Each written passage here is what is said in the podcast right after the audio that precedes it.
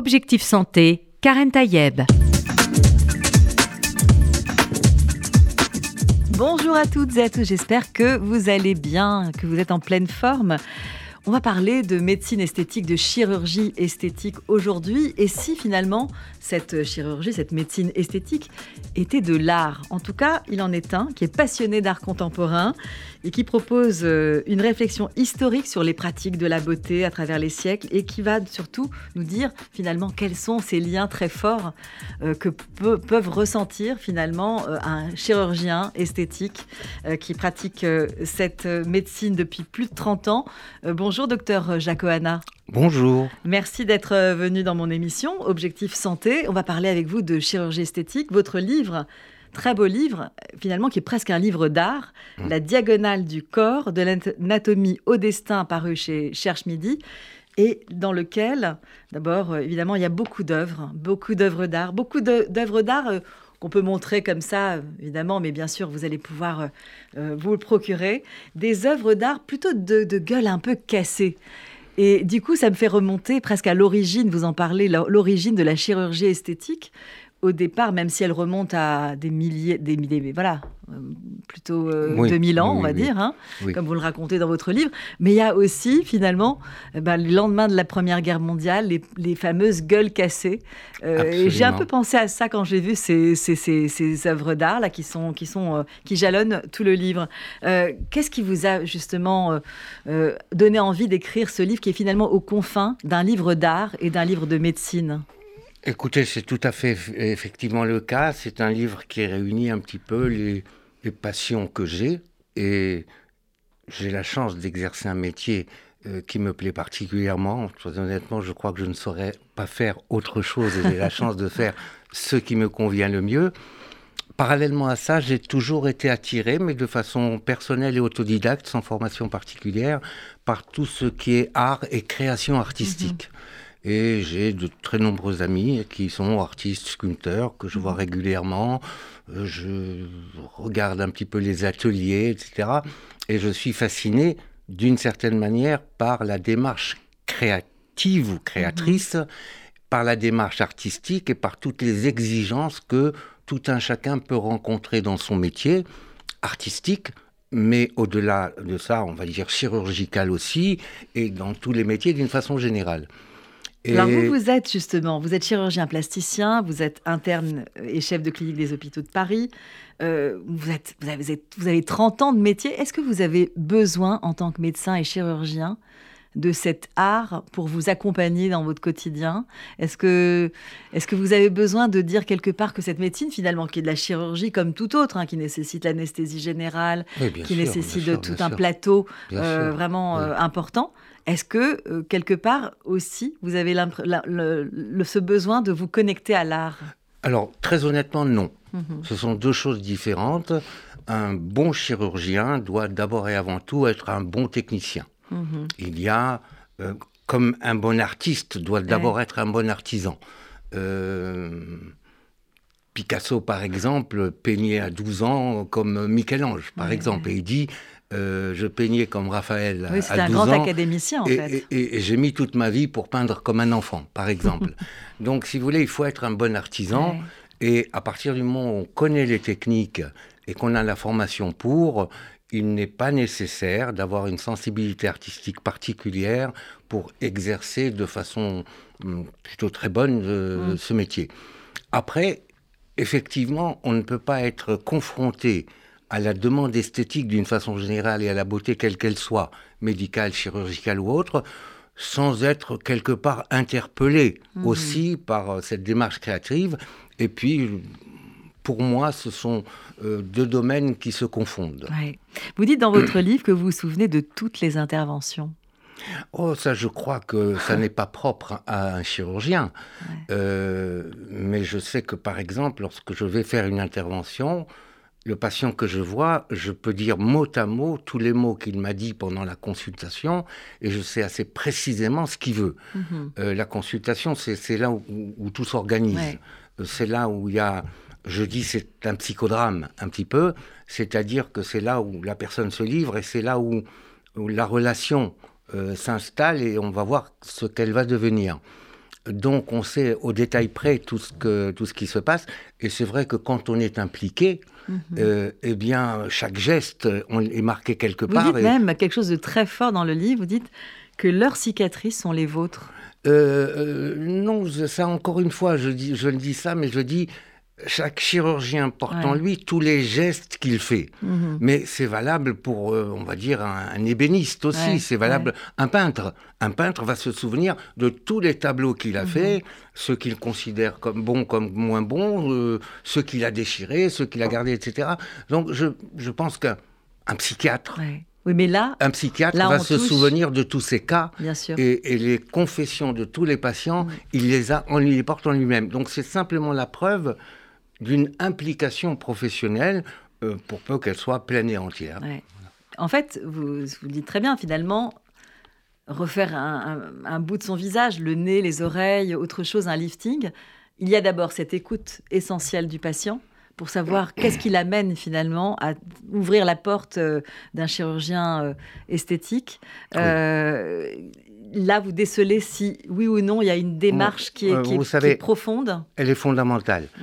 Euh, lorsque je rentre dans un bureau de consultation, bon, la patiente est assise, donc je rentre par la porte, elle est de dos, je la salue, mm, franchement, en quelques secondes. Mm-hmm. On peut savoir exactement ce, qui, va être fait, ce, qui va être demandé, les motivations jusqu'où. Bon, après, c'est à la fois peut-être un contact un peu personnel que j'ai qui me permet de sentir un petit peu mhm. les gens euh, plus facilement, admettons. Mais euh, la consultation, tout, tout, tout, tout c'est de nous. Vous voyez, il suffit de voir la façon dont une personne va se déshabiller. Euh, les raisons qu'elle va trouver pour justement mettre du temps avant de se déshabiller. Bref, toutes ces choses-là sont fondamentales et c'est comme de voir finalement ce qui la gêne profondément. Vous allez pouvoir savoir finalement ce qui, le, ce, qui, ce qui la handicap quelque part euh, dans, son quotidien par rapport à quelque chose qu'elle n'aime pas chez elle. La raison pour laquelle elle est là, mhm. et voir si cette raison est légitime, mhm.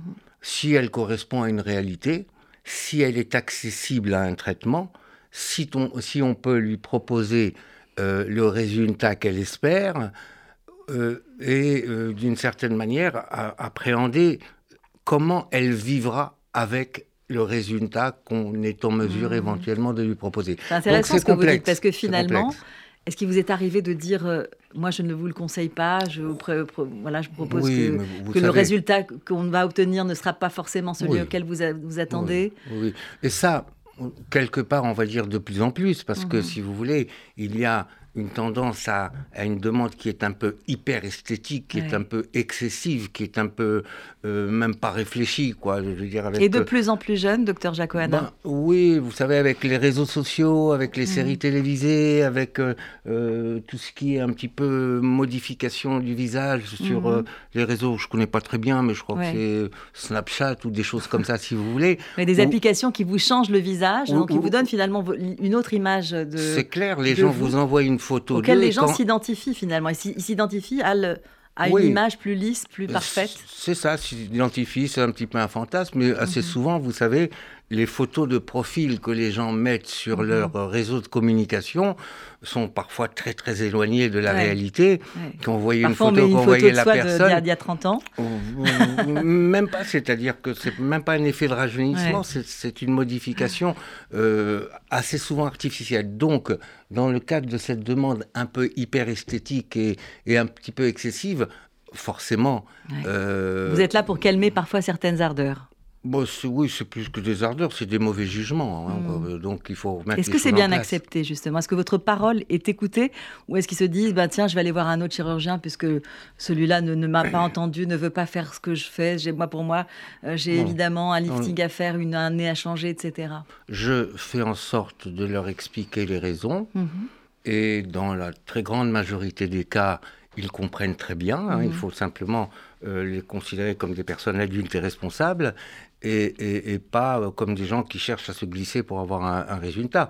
Après, il y a des gens qui effectivement peuvent parfois continuer à avoir une idée fixe et faire entre guillemets ce qu'on appelle un tourisme chirurgical, mais très souvent ils finissent par convenir que euh, leur demande n'est pas réaliste.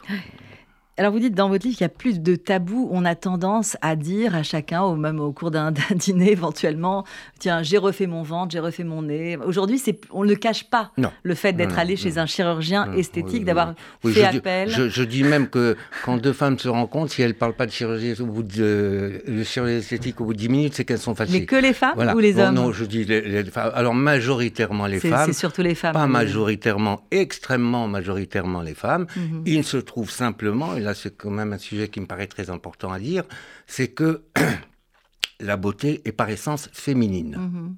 Ah L'homme n'est pas concerné par la beauté.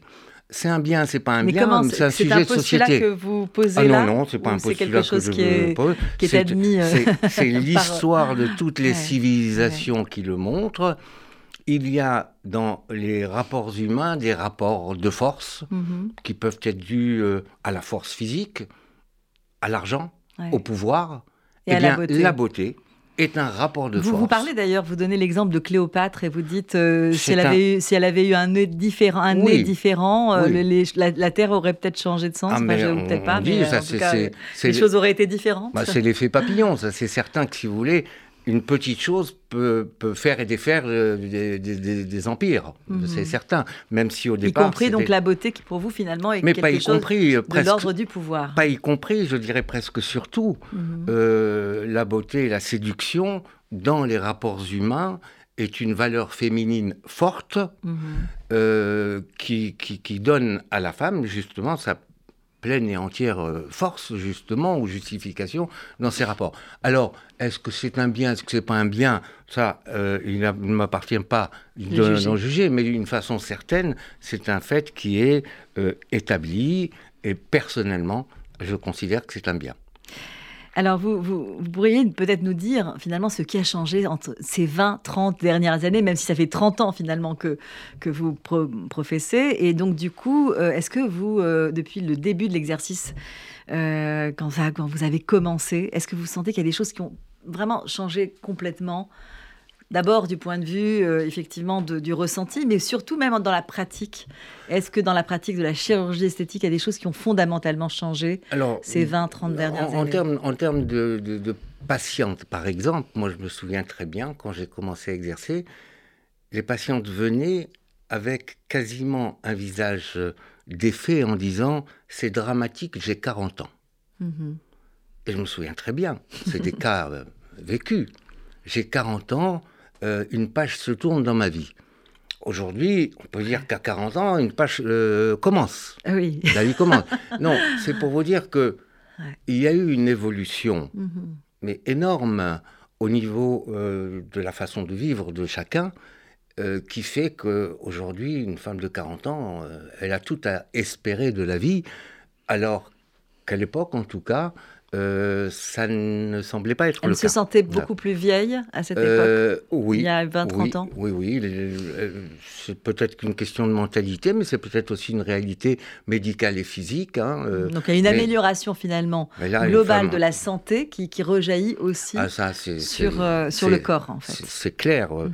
Je n'ai pas honte de dire que la patiente que j'ai vue hier en consultation, elle avait 80 ans. Hein, et que je la connais depuis 40 ans et qu'elle venait pour des petites choses euh, qui sont à la fois ridicules et essentielles, et, dont il faut tenir compte sans juger dans la mesure où on peut apporter ce service. Vous dites qu'il y a finalement cette frontière entre, dans la chirurgie esthétique entre l'utile et le futile. C'est un peu, parce que vous, là, vous venez de parler de cette patiente de 80 ans qui vient pour des petites choses. Est-ce que c'est de l'ordre du futile ou est-ce que c'est de l'ordre de l'utile? Ah, Non, non, je dirais c'est de l'ordre de l'essentiel. Euh, pour revenir à ce cas précis, euh, cette dame euh, avait un visage très fatigué, non pas uniquement par l'âge, mais elle avait mhm. accompagné son mari dans une longue maladie. Mhm. Elle sortait maintenant euh, d'un veuvage, bien évidemment, et elle avait envie simplement de tourner la page. Mhm. Alors évidemment, ça paraît tellement ridicule que de penser que quelques rides vont lui redonner une force et courage, et pourtant, c'est le cas. Donc, euh, forcé de reconnaître, quand je dis que c'est essentiel, oui, la patiente était très contente en mm. partant. Évidemment, entre nous, c'est trois fois rien, Mais pour elle, c'était important. Voilà. C'est une démarche où elle faisait un petit peu le deuil d'une période importante de sa vie euh, extrêmement pénible et où elle avait l'impression de se réapproprier son corps, même si tout ça peut paraître tellement excessif dans ce cas euh, assez caricatural que je viens de citer. Alors vous dites aussi que le corps est devenu une sorte de vêtement, une sorte d'enveloppe qu'on peut changer, euh, presque, vous dites même modifiable à volonté. Euh, voilà, on a envie d'avoir des, seins plus importants, moins importants, des fesses plus importantes, moins importantes, etc. C'est un petit peu comme une, voilà, une enveloppe qu'on pourrait changer comme bah. ça. Est-ce qu'il n'y a pas justement euh, euh, dans cette, cette chirurgie, il faut rappeler qu'il y a quand même un geste chirurgical qui n'est pas anodin. Est-ce qu'on peut comme ça modifier à l'envie son visage, son corps, etc. Écoutez, le corps, c'est un, vecteur identitaire essentiel qu'il s'agisse de la corpulence ou qu'il s'agisse du visage, qu'il s'agisse mhm. de quelque partie que ce soit, euh, c'est de cette façon qu'on s'exprime, qu'on est, qu'on est reconnu euh, et qu'on est apprécié ou pas. Donc, à l'évidence et de tout temps, hein, qu'il s'agisse de la préhistoire, l'époque égyptienne, grecque ou romaine ou Moyen Âge, etc., euh, le corps est, le lieu de toutes les préoccupations. Après, ben, il faut vivre avec son temps. Il y a un moment où on mettait des pagnes et, de la peinture sur le visage, qui est très très bien aussi. Un moment où on s'habillait avec élégance. Un moment où on inventait des vêtements euh, avec une imagination qui, défie tout, euh, euh, tout ce qu'on peut imaginer. Et puis, hum, la médecine a fait des progrès. Mhm. Et elle peut maintenant être efficace sur l'enveloppe corporelle elle-même c'est un bien, c'est pas un bien. Bon, moi, personnellement, évidemment, je pense que c'est un bien. Et on peut comme ça modifier et améliorer son apparence, mhm. euh, ce qui est un, avantage dans, les rapports humains. Après, il ne faut pas non plus, si vous voulez, exagérer les risques d'une anesthésie. Hein. Euh, avant qu'une anesthésie soit faite, il y, a des bilans. Et euh, l'expérience prouve que le patient les supporte très très bien. Euh, et que effectivement le, le bénéfice qu'on peut noter chez les patientes est à la hauteur euh, de du geste qu'on fait. Oui, y compris de, la période post-opératoire qui est quand même là. Il y a une cicatrisation, il y a parfois notamment euh, ben, des, douleurs qui accompagnent. Euh, ben, euh, oui, il y a tout à fait des douleurs qu'il faut expliquer, une période, une marginalisation sociale, etc. La, chirurgie esthétique la plus douloureuse, c'est laquelle selon, selon vos patientes? d'abord, tout le monde n'a pas le même seuil de douleur, mais d'une certaine manière, si vous voulez, certaines aspirations, par exemple, surtout sur les côtés, les hmm. bourrelets du dos, par exemple, ça donne des courbatures. Après, ça va durer huit jours. Hein. Si au bout de huit jours euh, ou quelques mois, on a une amélioration, on peut soulager avec, j'imagine, le traitement Ça vaut la peine. Bon, après, si vous voulez refaire une paroi abdominale, euh, hmm. une sangle musculaire qui est relâchée, bon, ça fait un petit peu mal, mais franchement, la douleur est secondaire. La mhm. douleur est secondaire quand le bénéfice est à la hauteur de euh, l'attente de la patiente. Et alors donc ça, vous le dites évidemment dans la consultation préopératoire que euh, oh, bah, voilà, ce, qu'on peut avoir comme justement euh, ah, ben, évidemment tous les, tous les inconvénients doivent être cités simplement pour que la patiente puisse s'organiser mhm. par rapport à ses responsabilités professionnelles, personnelles, familiales, etc., euh, prendre le temps nécessaire pour que l'intervention dans ces suites puisse bien se passer. Évidemment, on va pas dire à une patiente, voilà, une semaine après, vous allez reprendre votre travail quand c'est euh, quand c'est euh, six semaines, quoi. Alors, on peut, on peut dire, d'ailleurs, je l'ai lu dans votre livre un an, qu'il importe de dire que si la chirurgie et la médecine esthétique ne sont ni nécessaire ni indispensable, elle se révèle souvent utile et soulage. Ah oui, elle soulage considérablement. Écoutez. Euh, Les douleurs que, invisibles? Un, meilleur comportement, une, aisance, une, une facilité. Euh, vous savez, les gens sont parfois complexés par des détails euh, que parfois on ne remarque même pas. Euh, et puis, ils vont mettre un foulard, une écharpe pour cacher un petit relâchement, etc. Mhm. Euh, ce qu'il importe de considérer, c'est l'importance que ça a pour la personne. Mhm. Après, bien évidemment, il importe de savoir si le geste vaut la peine de corriger la chose, etc. Mais il ne s'agit pas de juger, il s'agit d'analyser, de constater et, de voir la cohérence de, la chose. Docteur Jacques on va se retrouver dans un instant. Je rappelle votre livre La diagonale du corps, de l'anatomie au, destin. Euh, est paru chez Cherche Midi. On parle avec vous, bien sûr, de chirurgie esthétique. On se retrouve juste après cette petite pause. C'est l'odeur du pain chaud, c'est mon père à côté, c'est mon premier vélo quand il me l'a donné. C'est ma mère attendrie qui joue son plus beau rôle à 4h30 à la porte de l'école. C'est Fredo qui m'appelle pour jouer au ballon, traîner dans les ruelles ou piquer des bonbons. Quand tous ces souvenirs se ramènent dans ma tête, ils font battre mon cœur de douceur et de fête. À la santé des gens que j'aime, à leur bonheur, à leur plaisir, que jamais la peur ou la peine ne les empêche de sourire, que les parfums du sud s'envolent du côté de leur avenir, qu'il n'y ait que l'amour qui les frôle, que des mots doux dans leur soupir, c'est l'amour en cadeau quand elle est dans mes bras, et ça me rend plus beau puisqu'elle croit en moi. C'est cette petite main qui se perd dans la mienne et change mon destin en une minute à peine. C'est des musiciens fous qui jouent et qui m'entourent. C'est tous ces gens debout qui me crient leur amour. Quand tous ces souvenirs se ramènent dans ma tête, ils font battre mon cœur de douceur et de fête. À la santé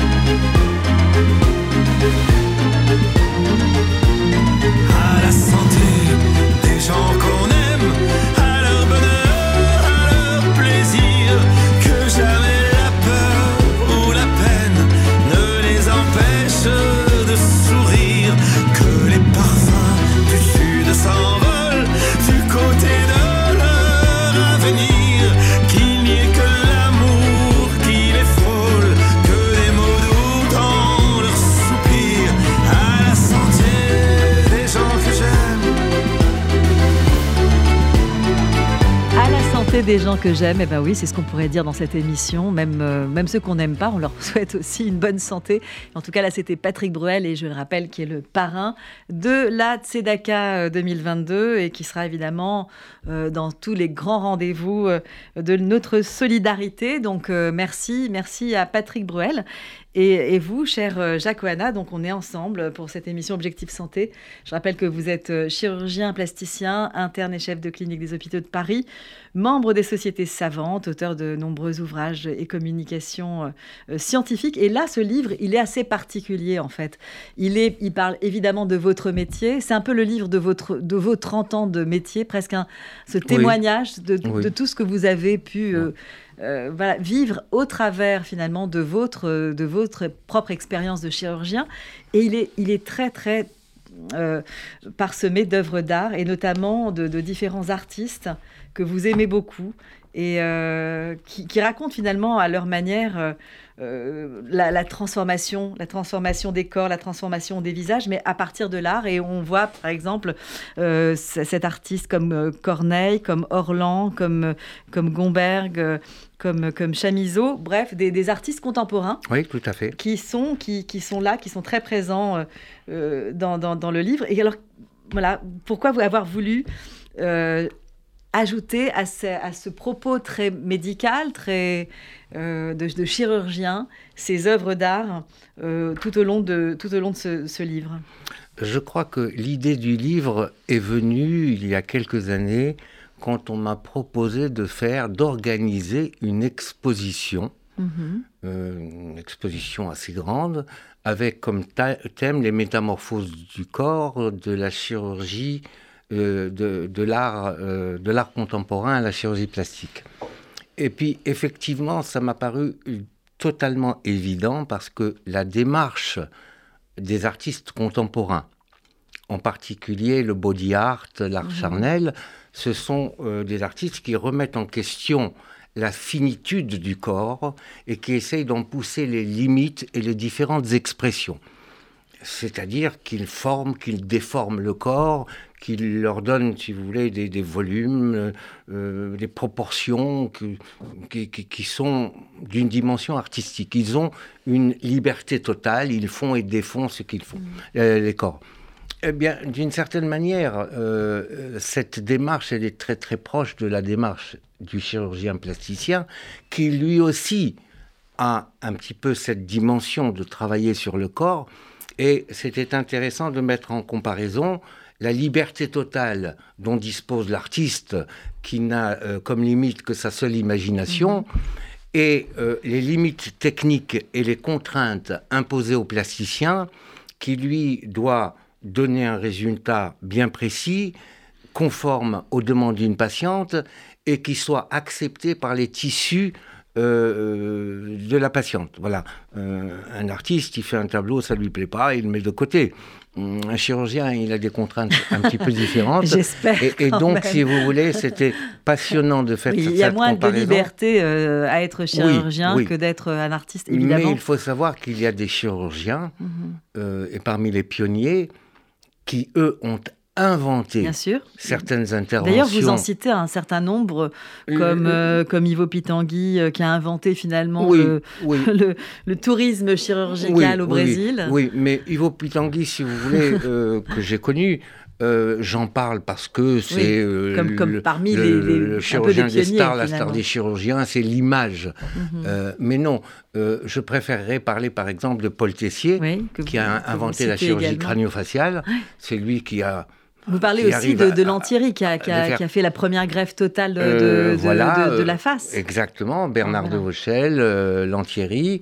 Euh, ou, ou, dans un domaine plus esthétique, par exemple, Yves Gérard Ilouz qui a inventé la mhm. lipoaspiration. Bon, c'est rien de le dire, mais c'est quand même l'opération la plus pratiquée au monde. Et on peut dire qu'en termes de, d'action au niveau du corps, bah, ce type, il a apporté quand même beaucoup, beaucoup. Donc, si vous voulez, c'est une mise en perspective et en parallèle de ces deux démarches euh, avec les contraintes et les libertés de chacune. Et toujours dans, dans, le parallèle avec, avec l'art, vous citez euh, un artiste qu'on aime beaucoup et qu'on connaît bien, euh, Shlomo Sellinger. Oui, qui je l'aime beaucoup. Taille dans la pierre avec une puissance mémorielle en fait. Oui, hein. absolument. Je le connais. je, je l'ai rencontré assez souvent. J'ai vu son atelier, etc. D'ailleurs, tout dans ce livre, c'est des gens que je connais, toutes les œuvres, etc. Mhm. C'est un travail particulièrement personnel. Et Shlomo euh, Sellinger qui a été déporté, qui, a, été laissé pour mort. oui, oui, tout à fait. Il pourrait paraître tout à fait hors sujet dans le cadre de ce livre, mais j'ai tenu à le citer parce que, évidemment, la diagonale du corps, l'anatomie et le destin, euh, ce sont des valeurs, on va dire, identitaires mais j'ai voulu étendre cette réflexion à l'identité d'un peuple. Mhm. Et effectivement, dans son travail, il rend hommage aux souffrances d'un peuple qu'on a voulu effacer et éteindre, mhm. et son travail, justement, est un travail euh, d'affirmation de soi au niveau d'un peuple, et ça m'a paru avoir son entière cohérence. Donc hommage à Shlomo Sellinger qu'on aime évidemment beaucoup et merci d'en avoir parlé dans, votre livre. Euh, la beauté, évidemment, à travers euh, les, siècles, hein, vous en parlez, bien sûr.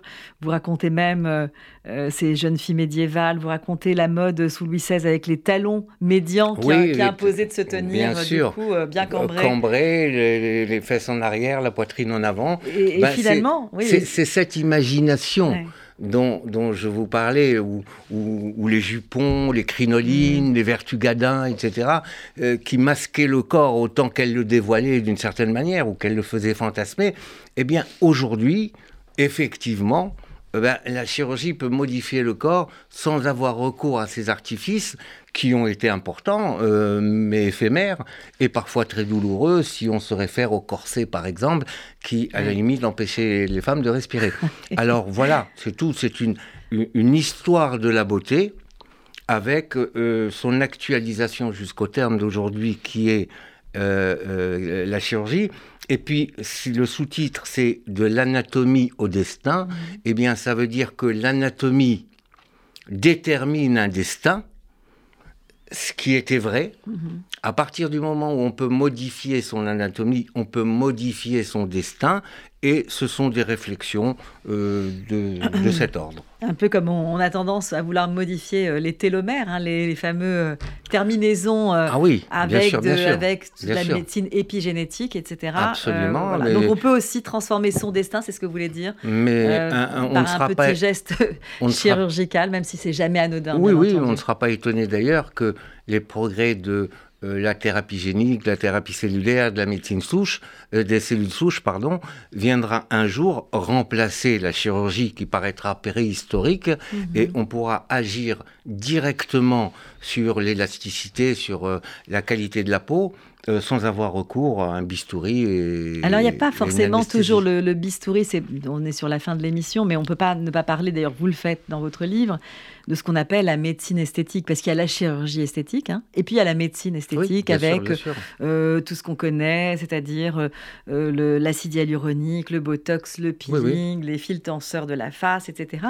En fait, est-ce que ce, sont, ce sont deux pratiques qui vont, qui vont côte à côte, parallèlement, qui se rejoignent? Elles sont tout à fait complémentaires, mhm. euh, nullement en opposition, et aucune technique ne saurait se, substituer à une autre. Euh, vous savez, au début de mon activité, euh, la chirurgie esthétique est évidemment centrale, mais dès les premiers balbutiements de la médecine esthétique, je m'y suis intéressé, mais pour la simple raison que les patientes elles-mêmes le demandaient.